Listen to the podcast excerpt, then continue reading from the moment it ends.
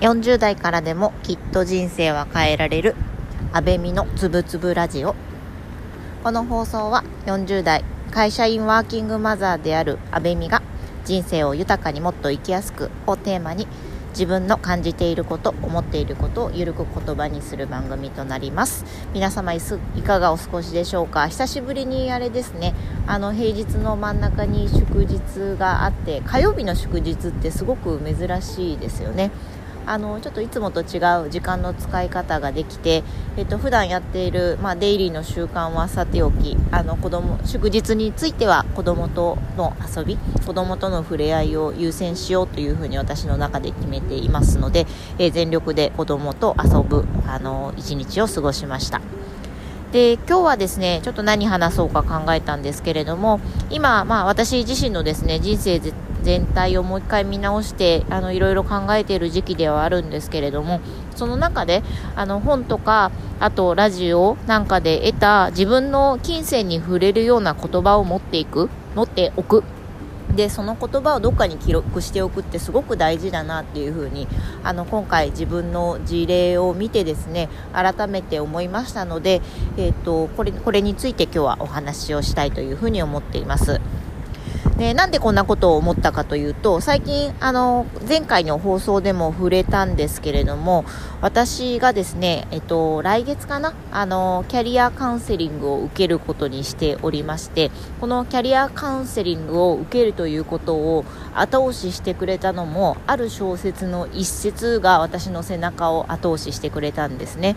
なのでやっぱりこういうそもそもそういう言葉に反応した自分っていうのはやっぱりその価値観に触れたりとかその価値観とかその無意識のうちにその言葉自体をすごく頭のどこかで考えている自分がいてそのあの考えている自分のあの無意識をどこかにメモをしておくっていうことがやっぱりすごく大事だなっていうふうにあの思った背景があります。でもともとですねじゃあ私ってどういう人間かっていうとあのどっちかっていうともう短期的なことしか考えないタイプで中長期はなるようになるっていう考えているタイプでしたでこれだとやっぱりあの生きていくにあの辻褄が合わなくなることがすごくあってですね自分自身も本当にこれでいいのかなっていうふうに考えるタイミングがあの40代の今あの迎えているっていう状態ですね。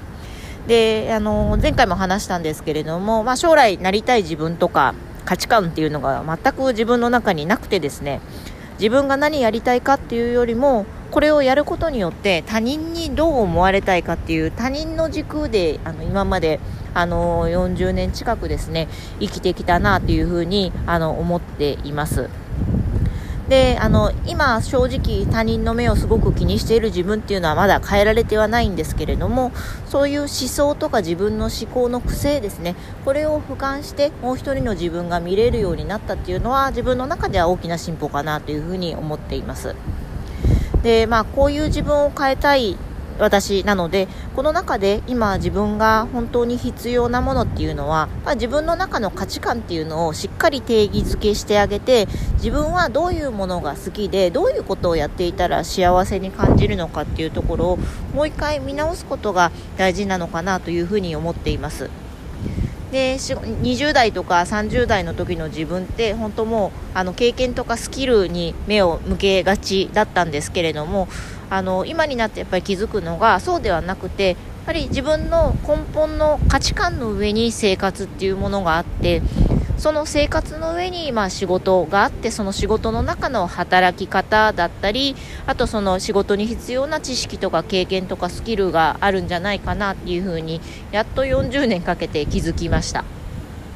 なので、えっと、そのやっぱり根底の部分ですよね。その経験とか資格とかスキルに目を向けがちな自分を変えてもっとあの根本の根元の、ね、木の根元の部分ですね。ここをあのしっかりとあの足腰を整えていく作業をしないとずっとずっと私は他人の芝が青く見え続けてしまうと思うんですね。なので今ここを変えたいというふうに思っています。でこのここの思考を変えるためにやろうとしていることが今2つあって1つ目がこの不安感とか何をやっても充足しない自分っていうのはこの感情はなんか私やっぱり思考の癖とか持って生まれたものっていうのがすごく大きいなと思っていてどんな楽しいことがあったりどんな嬉しいことがあってもずっと私ってなんか不安を感じてしまう。傾向があるんですねここについては、えーと、近いうちに診療あの臨床心理士の皆さんとですねちょっとカウンセリングを受けようというふうに思っていますでもう一つが今日のテーマである、まあえっと、自己理解っていうところを深めてですねあの自分の、えー、価値観を明確にする作業っていうのをやっていこうとこの2つの日本軸で今考えています。で後者のこの自己理解を深める作業っていうのを私はもともと自力でやろうと思ってたんですね。あのこういった本って何冊かやっぱり世の中に出回ってますのでそれを読みながら自分で自己理解を深める作業っていうのを1日あの定期的な時間を設けることで達成していこうというふうに決,、ま、決めていたんですけれどもここっていうのがやっぱりなかなか進まない。理由としては自分の過去っていうのを振り返ることに対してすごく恐怖心を抱いている自分がいるこの何もしていなかった自分に向き合うのをすごく躊躇してたり怖がっている自分がいるからやっぱり続かないのかなっていうふうに最近思い始めています。でもあのもともとですねやっぱりここに他人の力を借りるという考え方がなくてそういう、えっと、キャリアカウンセリングっていうのはもちろんその就職とか転職を前提としてなすあのなされるものであり就職とか転あの転職っていうのを今まさに考えていなくて受けられる術があるっていうのを私自身知らなかったんですよね。ただそういうものが今世の中に存在しているということが分かったのでこれについてはちょっと具体的に検討してみようと思ってますでそれに合わせてですねあのここがあの今日の本丸なんですけれどもやっぱお金の使い方の価値観が自分の中で変わってきているなっていうのを強く感じます。これはあのある小説がきっかけなんですけれどもその小説っていうのはですね、えーと、なんと村上春樹さんが書かれた長編小説ですね「あのねじ巻き鳥のクロニクル」という本があるんですけれどもこれ出されたのがもう1997年。なので今2021年ですか。だからまあ随分前ですよね。あの20年以上前の本になるんですけれどもその中で主人公の、えっと、おじさんにあたる方があの言われていた言葉がすごく引っかかってですねあの自分自身のあの考え方とかあの今まであの行動範囲としてなかったところを後押ししてくれたと思っています。で、えっと、内容を紹介するとですね、えっと、お金で買えるものっていうのは損とか得とかを考えずにお金で買ってしまうっていうのが一番なんだと。ただその余分なエネルギーっていうのはやっぱりお金で買えないものっていうのは世の中にあるのでそのためにやっぱり取っておくべきものなんだと。いうことが小説の中に考えられあの書かれていてあこれはその通りだなっていうふうにハッとしました。もちろんですねその今私自身がいい食事がままならないような生活を送っていれば別なんですけれどもありがたいことに今あのサラリーマンっていうようなあのポジションを与えられていてあの必要最低限な自分を生活していく上での必要最低限なお金は備わっていてさらに、まあ、子育てに必要なお金も自分で今稼げるフェーズにあります。あのかつ、まあ、サラリーマンなので、えっと、定期的な収入が得られている自分があります。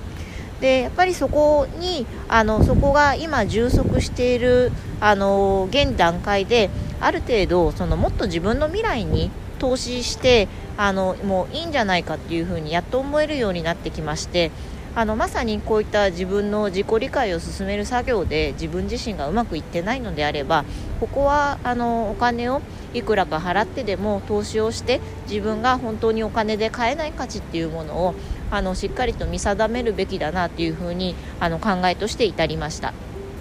多分この自己理解を進める上でも、あのー、ちょっとまだ、えっと、しっかりとした予算っていうのは立てられてないんですけれどもまず1回、えっと、60分から70分ぐらい1時間今日のあのミーティングで多分1万3000円ぐらいのあの費用がかかってくるんですけれどもまずはちょっと心であのどんなものかっていうのを自分に自己投資してですねあのプロに私の人生の考え方とかキャリアについてあの搬送をしてもらうようなあのチャンスをあの今回自らの手で設けてですね自分が1人で抱え込んでいたものをあのリリースしてよりいろんな人の目線で見るっていう作業をするにはあのすごくうってつけだなというふうにあの後押ししてもらったなというふうに思っています。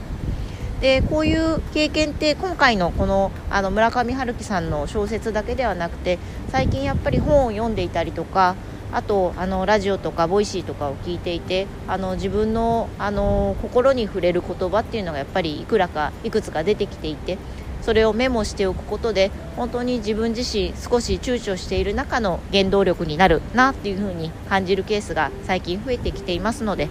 こういったものをまた少しずつでも増やしてですねどうなるかわからないけれども、えー、行動しないと何も変わらないと思うので少しずつでも行動していければいいなというふうに思っています。